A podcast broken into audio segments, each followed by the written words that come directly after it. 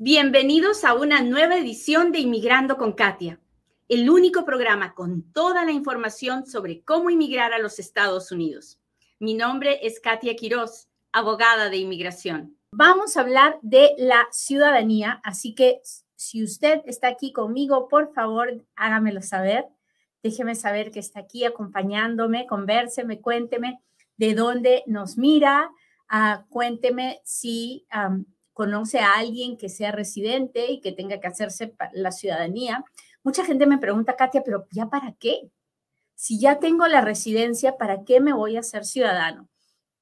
Mire, la verdad es que son demasiadas las razones para hacerse ciudadano, pero le voy a decir algunas de las más importantes, ¿ok?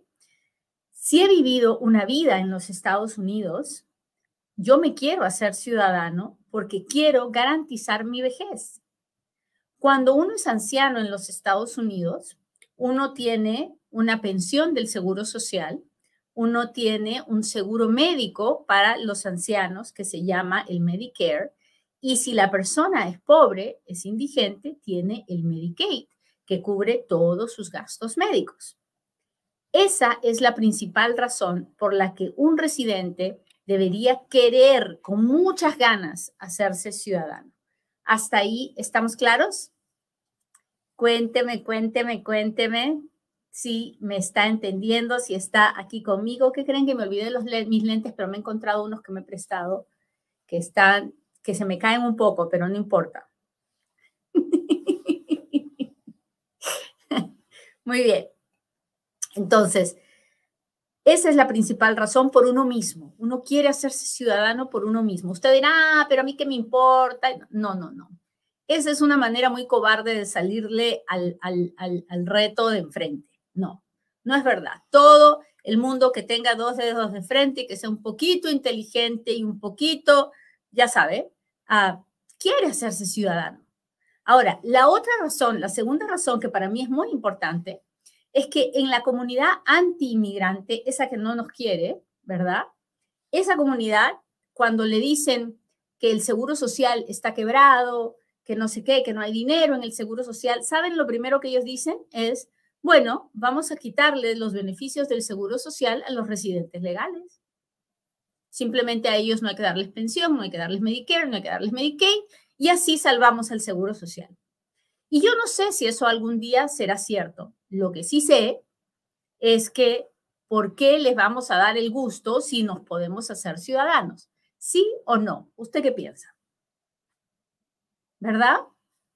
Bueno, entonces, luego, tercera razón, tercera razón, porque es la manera que tenemos los inmigrantes de poder traer a nuestras familias, de poder reunificar a nuestras familias. Un ciudadano puede pedir a su mamá, a su papá, a su esposo, a sus hijos solteros, a sus hijos casados y a sus hermanos. Un residente solo puede pedir a la esposa o esposo y a los hijos solteros. La diferencia es abismal. Cuarta, cuarta o quinta, ya ni sé en qué vamos. Otra razón para hacerse ciudadano es porque si usted quiere hacer una carrera en el gobierno federal, trabajando para el gobierno federal, con los super beneficios que da el gobierno federal, con la tranquilidad de la estabilidad laboral que da el gobierno federal, hay que ser ciudadano. Y usted me dirá, yo no tengo estudios, no importa, en el gobierno federal trabaja un montón de personas que no tienen estudios porque ahí hay para todos los trabajos. Así que no es cierto que el, el gobierno federal es solamente para los estudiados. Hay muchas razones por las que uno puede hacerse ciudadano. Ahora, hay razones políticas. Solo los ciudadanos votan. Los ciudadanos son los que pueden votar. Y usted dirá, ah, ¿para qué importa eso? Importa bien mucho, bien mucho porque si usted vota, usted elige, ayuda a elegir representantes y senadores. ¿Y qué cree? Son esos los que hacen las leyes pro inmigrantes, son esos los que hacen las leyes anti-inmigrantes. Pero si usted no se hace ciudadano, no podemos tener su voto y el grupo antimigrante nos sigue ganando y nosotros seguimos perdiendo la lucha por la reforma migratoria. Así que espero haberlo convencido después de de todo esto que le acabo de decir. Así que vamos a lo que venimos. Nosotros tenemos un examen de naturalización. La, palabra correcta es naturalización. Nosotros le decimos el examen de ciudadanía porque así es más fácil entenderlo para nosotros, pero en realidad es un examen de un proceso que se llama la naturalización, que es cuando un extranjero ah, se pide al gobierno convertirse en ciudadano de ese país. ¿Ok?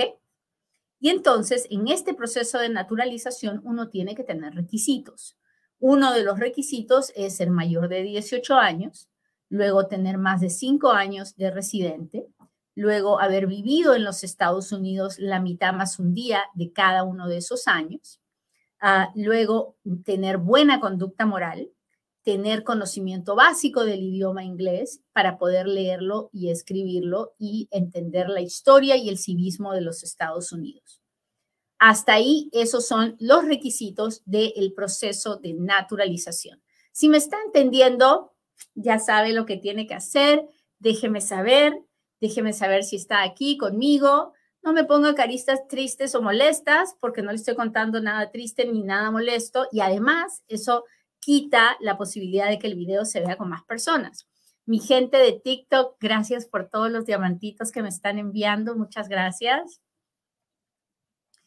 Ay, Garden Grove, California. María, gracias por estar aquí. Hola, Jorgito, gracias por estar aquí. Lorena Zúñiga desde Nueva York. Gracias, gracias.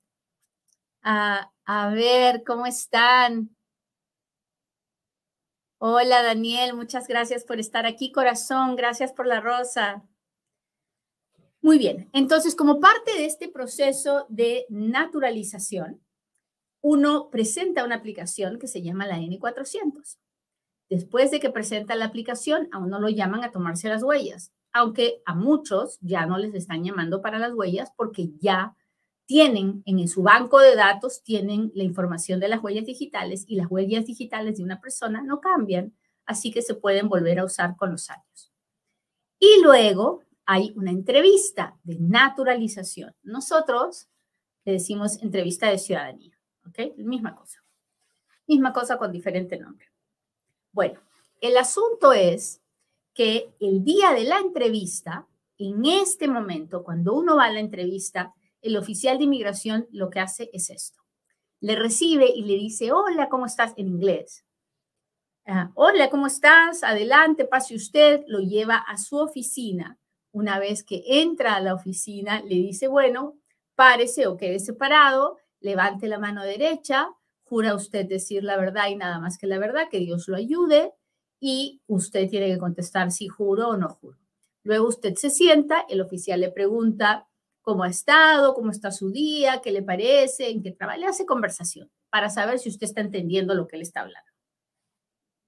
Luego, el oficial puede empezar por hacerle las preguntas del examen de ciudadanía o puede empezar por repasar con usted la aplicación que usted presentó. Entonces, si usted, si empieza por el examen de ciudadanía, el oficial le va a hacer 10 preguntas. Si es de esas 10, usted contesta 6 adecuadamente, entonces habrá pasado esa parte del examen. ¿Qué preguntas se hacen? Son unas preguntas que nosotras ya las sabemos porque nos dan una lista de 100 preguntas que tenemos que memorizar. Y una vez que las hemos memorizado, entonces vamos a la entrevista y ahí nos preguntan 10. Y las 10 las tengo que contestar verbalmente. ¿Ok? Ah, y entonces, después de la que, que contesté esas, esas seis preguntas correctas verbalmente, entonces el, el oficial en su escritorio tiene una tableta de iPad, como un iPad, ¿no? Una tableta. Y se prende la tableta y veo una oración y entonces el oficial me pide que la lea. Es una oración que puede ser, no sé, uh, Washington was the first president of the United States. Entonces yo le tengo que leer en voz alta, Washington was the first president of the United States. Muy bien. Una vez que le leo, él me dice, ok, la pantalla se pone en blanco otra vez, él me dice que agarre un lapicerito que hay ahí, y tengo que escribir en la tableta lo que él, una oración, la que el oficial quiera. Puede ser Washington was the first president of the United States. Puede ser algo así. puede ser uh, The United States is a Republic, cualquier cosa, lo que a él se le ocurra. Generalmente, en el 99.9% de los casos, si usted sabe escribir las 100 preguntas y las 100 respuestas, usted va a pasar el examen. ¿Ok? Muy bien, entonces después de eso se revisa la N400 verbalmente con usted, cuál es su nombre, dirección, teléfono, cuántas veces lo han arrestado, cuántas veces ha viajado, quién es su esposo, quiénes son sus hijos, usted ha tenido algún problema con la inmigración anteriormente, ha tenido algún problema con el IRS, en fin, todas las preguntas de la aplicación. Y luego el oficial le dice, bueno, usted ha contestado todo, todo está bien, usted se va a hacer ciudadano o le dice, mire, tengo que revisar más su caso, espere mi decisión en el correo. Y usted se va, luego le llega la decisión en el correo donde le dicen que tiene que ir a juramentar y el día que va a juramentar a la corte o a la oficina de inmigración, ese día usted se convierte en ciudadano de los Estados Unidos. Ese es el examen en este momento. Hasta ahí estamos claros.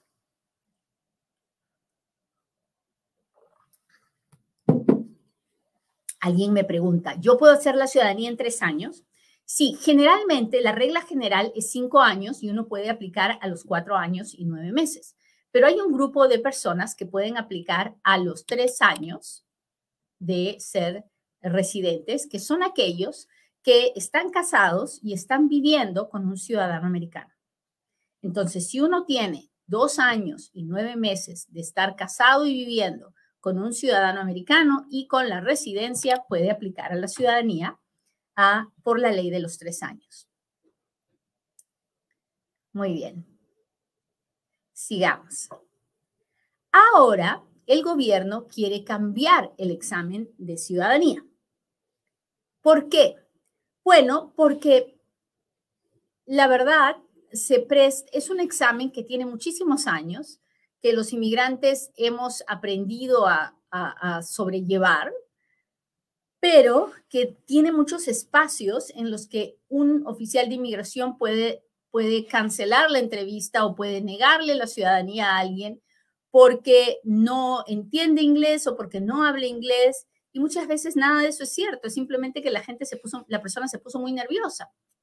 Entonces, definitivamente en este momento puede mejorarse la forma en que se lleva el examen de ciudadanía.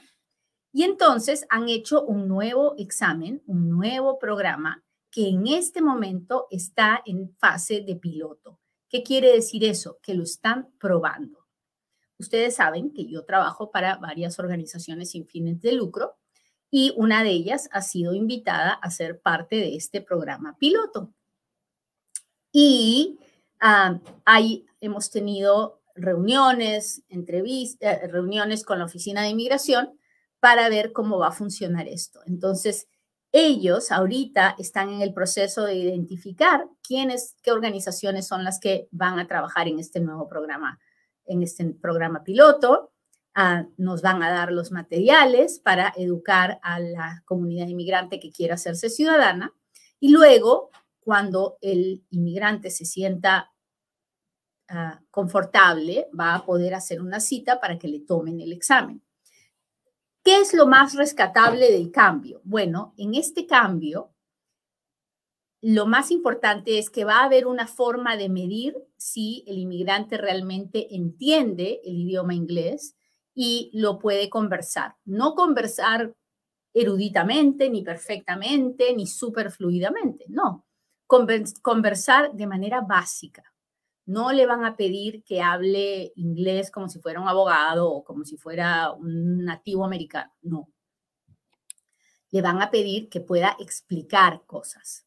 Por ejemplo, ya ah, le van a dar una foto y usted va a saber, porque las va a poder practicar cada foto y va a tener que explicar de qué se trata esa foto. Por ejemplo, le pueden poner la foto de un mercado y usted va a decir, este es un mercado y estas son las naranjas y estos son los pepinos y estos son los plátanos y eso es lo que estoy mirando.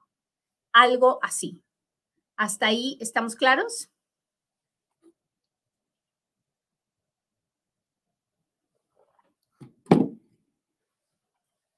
¿Va a haber preguntas que memorizar? Sí, las preguntas de civismo también hay que memorizarlas. Pero ahora, poder decir que el inmigrante entiende inglés va a ser algo que se puede cuantificar. Mientras la persona pueda explicar, mientras la persona pueda, eh, eh, aunque se ponga nerviosa, va a poder explicar lo que ve, va a poder seguir una rutina, va a ser algo más rutinario el examen. Y creo que eso es bueno, creo que eso le va a dar tranquilidad al inmigrante que se va a preparar para pasar ese examen. Así que en este momento está en una fase eh, experimental. Mientras yo me entere más cosas, yo les iré contando, les iré explicando de qué trata. Ah, estoy pensando hacer una clase de estas eh, a través de las redes sociales para que todo el mundo pueda beneficiarse. Así que estése atento, estése atento. Y recuerde, si usted es residente de los Estados Unidos y usted quiere hacer el examen de ciudadanía en su idioma natal, en español, es posible, pero para eso tiene que tener dos requisitos. Tiene que tener más de 20 años de residente y más de 50 años de edad o más de 15 años de residente y más de 55 años de edad. Entonces, si usted tiene 20 años de residente, pero tiene 40 años, tiene que hacerlo en inglés. Pero cuando tenga 50 años, puede hacerlo en español. Tiene que tener los dos requisitos juntos, 50 y 20 o 55 y 15. Ya lo saben, muchachos, pues esa es la clase de hoy día. Ahora sí, hágame sus preguntas porque ahora es cuando Katia responde.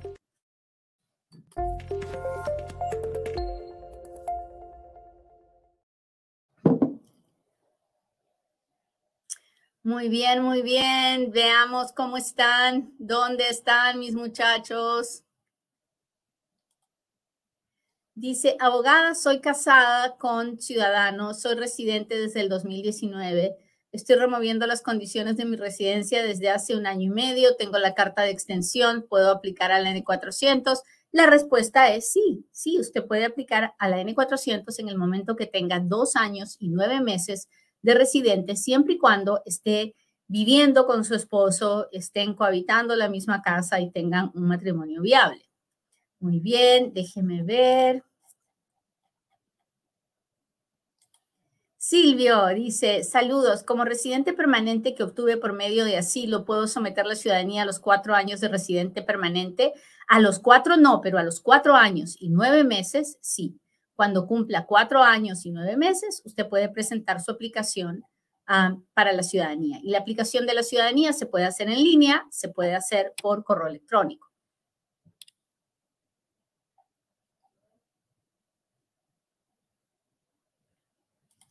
Mi sobrino entró por la frontera, tiene 14 años, sería mejor pedir la visa juvenil o que lo adopte mi tía, ella es residente, y mi tío ciudadano. Ah, no lo sé, no sé, no le puedo decir qué es lo mejor o qué es lo peor, porque tendría que hacer muchas preguntas para llegar a una determinación. Así que, por favor, busquen un abogado. Busquen un abogado a que les haga todas las preguntas que les tiene que hacer para poder llegar a, a qué sería lo mejor. Déjenme ver cómo están. Yo tengo la residencia, me interesa mucho, pues hágase ciudadana, hágase ciudadano. Mario dice desde Newark, voy a la cita para la ciudadanía este jueves. Bendito sea Dios. Espero que le vaya muy, muy, pero muy bien. Vaya tranquilo, relajado, póngase en manos de Dios y verá que todo saldrá bien. Ah, saludos de Lancaster, California. Mi esposo aún no se hace ciudadano, no ha podido pasar el examen, se pone súper nervioso y se le sube la presión. Ay, Fanny, qué pena. Bueno, mire, hay algo que tiene que, que tiene que quedar bien claro entre todos nosotros. Es cierto, yo promuevo mucho que la gente se haga ciudadano, pero hay personas que no, simplemente no pueden y no las podemos obligar. A, por ejemplo, una, una persona mayor que nunca tuvo la oportunidad de aprender el inglés y viene a los 70 años, a los 75, ¿cómo le vamos a obligar a hacer el examen en inglés? No puede. Y no tenemos que hacer pasar a una persona de esa edad por el estrés, por la angustia, por la ansiedad de que, de, que las personas que ella quiere no, no estén contentas porque no aplicó a la ciudadanía. No, hay que tener misericordia de los demás, no es para todo el mundo. Hay personas que no tienen, nunca fueron a la escuela, la vida no les concedió esa, eso, tuvieron que trabajar desde niños y esas personas tienen que esperar hasta que tengan los 55 y los 15 o los 50 y 20 para poder aplicar a la ciudadanía en su idioma y así no tener que escribir nada ni leer nada. Así que esas son cosas que tenemos que tener en consideración. Y hay personas que tienen algún récord en su vida, algún récord criminal, algún récord con la inmigración, que no les permite hacer la ciudadanía nunca. Y entonces esas personas no pueden ir por la vida diciendo, ay, esto es lo que me pasó, no puedo hacer la ciudadanía. Pero si usted se encuentra con alguien que le dice, no, no me quiero hacer ciudadano, pues hay que respetar. Hay que respetar. Déjeme ver. Aquí estoy, aquí estoy.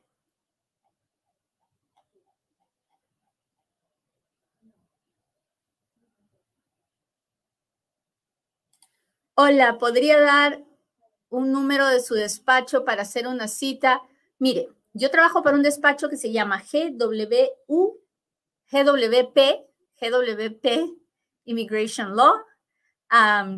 no acostumbro decirle que me llame y que haga una cita conmigo, no.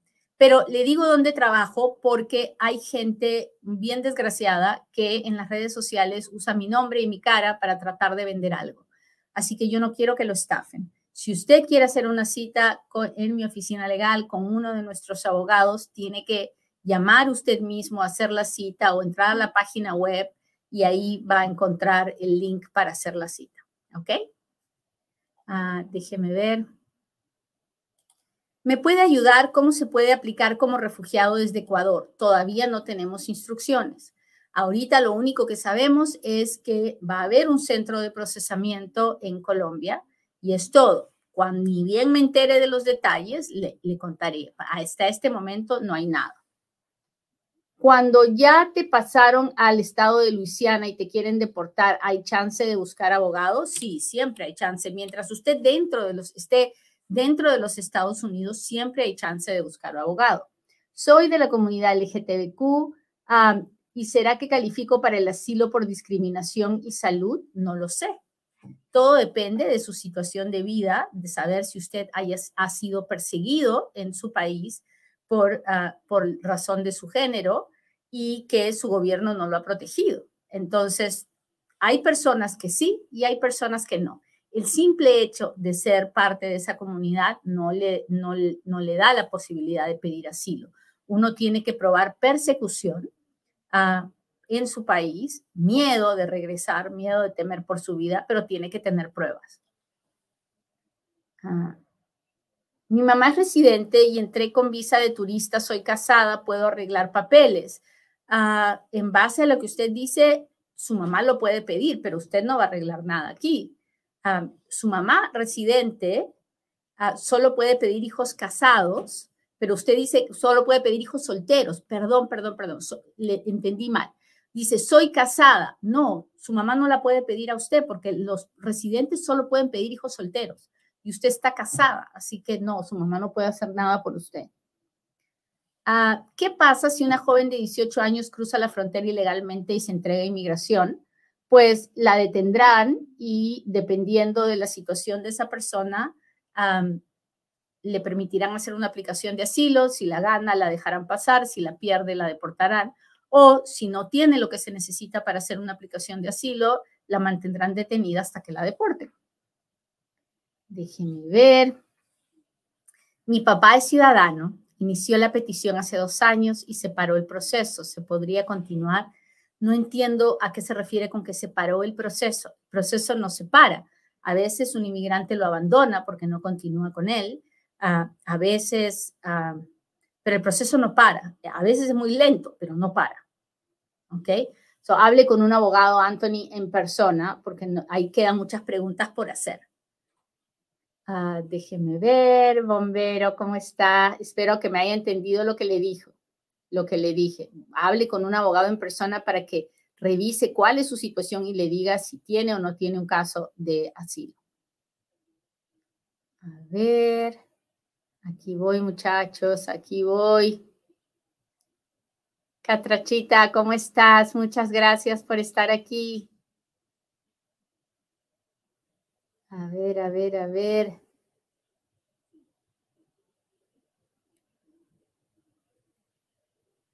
¿Puede pedir asilo con mi visa de turismo sin, sabiendo si tengo la penalidad de tres años? Ah, no lo sé, Sandra, porque no sé dónde está usted. ¿Está aquí adentro o está afuera? Si tiene la penalidad de tres años, no va a poder volver a entrar, así que no va a poder pedir el asilo. Gracias, Catrachita. Así que ahí está bien complicado porque no entiendo la pregunta, así que mi consejo es que hable con un abogado. Cuando ya te pasaron, ya le contesté. ¿Puedo pedir? Ya le contesté. Mi suegro es ciudadano, ahora vive en Colombia. Él puede pedir a mi esposo. Actualmente es F1. Si es F1, ya lo pidió y el día que ah, y el día que su esposo se casó con usted se convirtió en F3. No hay que hacer una nueva petición. Ok, déjeme ver aquí. ¿Cuánto tiempo tarda el proceso de la residencia después de casarme con un ciudadano? Depende, depende de si ah, usted califica para la residencia dentro de los Estados Unidos o califica para la residencia fuera de los Estados Unidos o tal vez no califica para la residencia. Casarse con un ciudadano no es una garantía de que voy a arreglar. Hay miles de personas que están casadas con el ciudadano americano y no pueden arreglar no porque el ciudadano no les pueda pedir, sino porque las personas tienen algo en su historial que no les permite pedir la residencia. Bueno, muchachos, les agradezco mucho que me hayan acompañado hoy día. Le pido a Dios que hoy sea un buen día para cada uno de ustedes y que sigamos luchando y que sigamos mirando hacia adelante, porque hay, hay, hay un adelante. Hay algo bueno, hay algo mejor que está por suceder. Que Dios los acompañe. Nos vemos pronto en otro Inmigrando con Katia. Bye.